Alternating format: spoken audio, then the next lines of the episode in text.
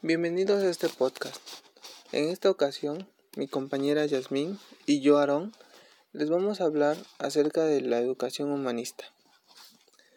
La sociedad ha tenido grandes giros históricos interesantes que han impactado significativamente todas sus estructuras sociales, en lo político, económico, cultural y por supuesto educativo han sido consecuentemente transformaciones impulsadas por los pensadores nacidos en este contexto.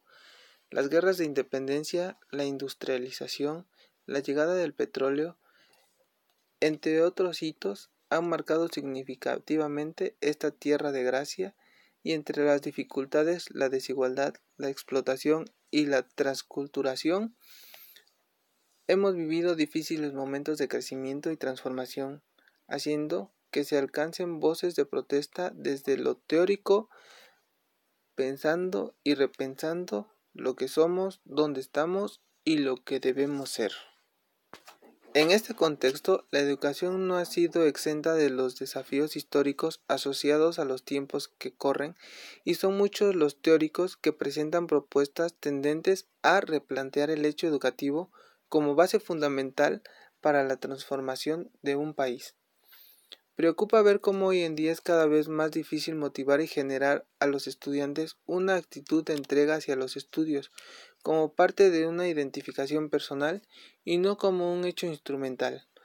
La formación tradicional, llámese vertical, impositiva y principalmente conductivista, ha venido socavando la voluntad de los y las jóvenes, sometiéndolos a una visión limitada del hecho educativo y por ende de su propio aprendizaje, donde la mayor consideración se asienta en la necesidad de obtener una titulación y no en la formación del sí mismo, ni mucho menos en el desarrollo del ser. Nos referimos a una nueva juventud que se siente más empoderada de su persona, ya que desde el hogar se les trata con mayor horizontal horizontalidad, es decir, tienen muchas veces voz y voto dentro de las decisiones que se toman en la familia.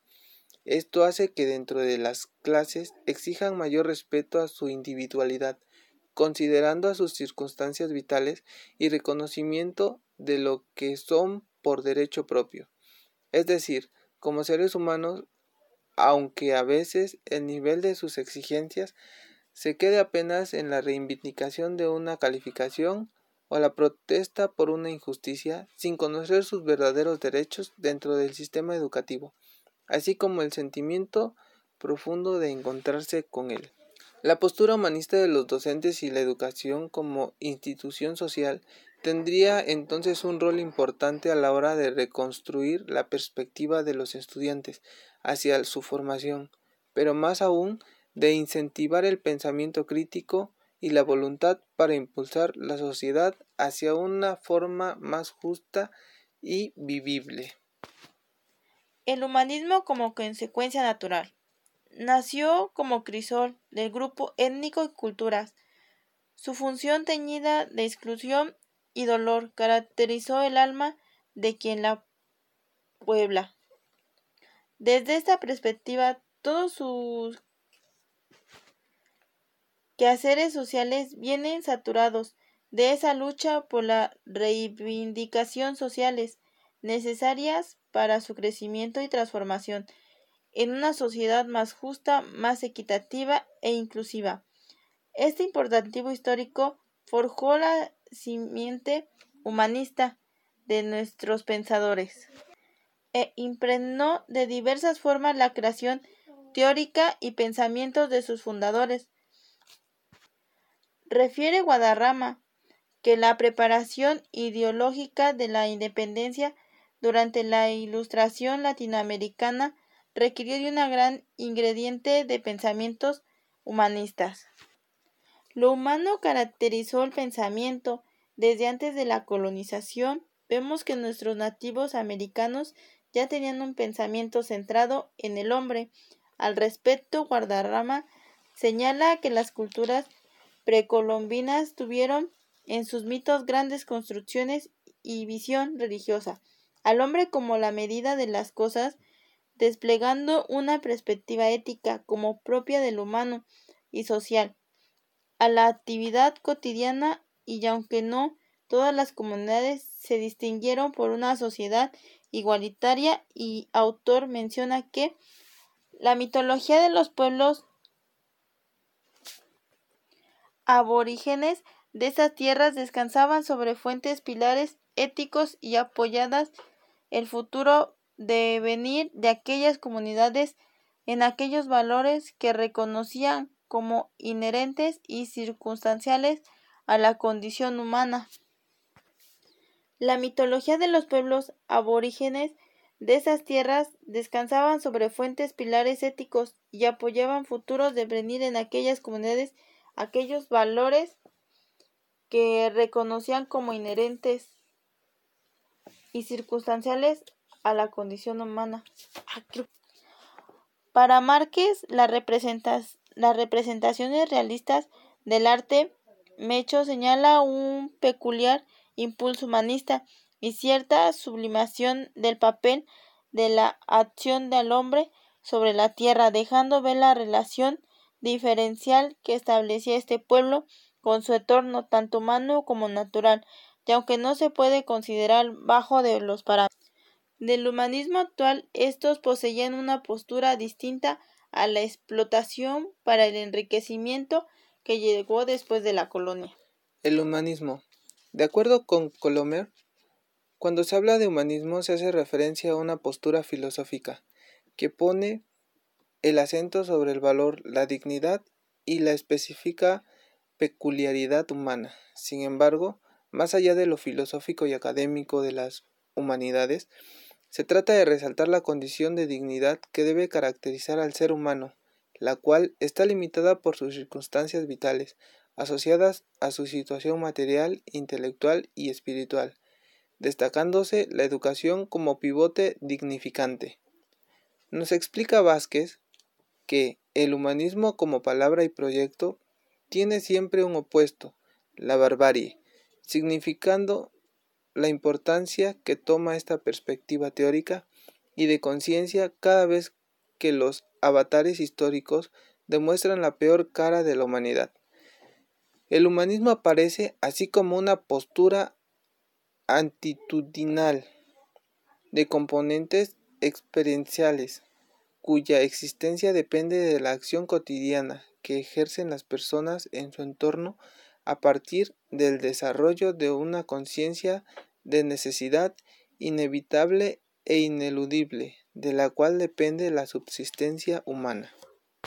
Se trata de una posición amplia, que se caracteriza por poner al hombre en centro del debate histórico, en su configuración como foco del pensamiento teórico, como valor principal a ser considerado en toda actividad cultural en cuanto a la posibilidad de proporcionarles mejores condiciones de vida, no solo material, sino social y espiritual, con libertad de conciencia y comprensión profunda de su realidad, como una persona que es capaz de intervenirla.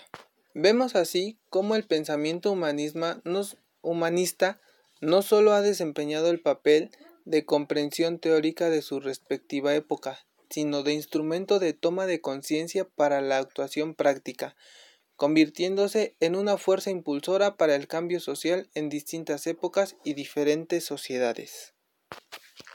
El humanismo y la educación. A lo largo de la historia republicana se han alzado voces insurgentes que nos ofrecen una perspectiva distinta de la educación, tanto en su asequibilidad como en su forma pedagógica. Para Guadarrama no ha habido pensador trascendiente que no pusiese su pluma al servicio de la nobleza, causa de estos pueblos donde a entender la necesidad que han tenido nuestros pensadores en dejar un legado que se asista en la lucha por el cambio social, en muchos casos a través de la educación. Esta posición epistémica de nuestros pensadores tiene una raijambre humanista por excelencia, construida a partir de las largas luchas literarias que han distinguido nuestra región por más de siglos, desde la rabia por la exclusión y la añoranza por el bien común impulsaron el ideario de nuestros próceres.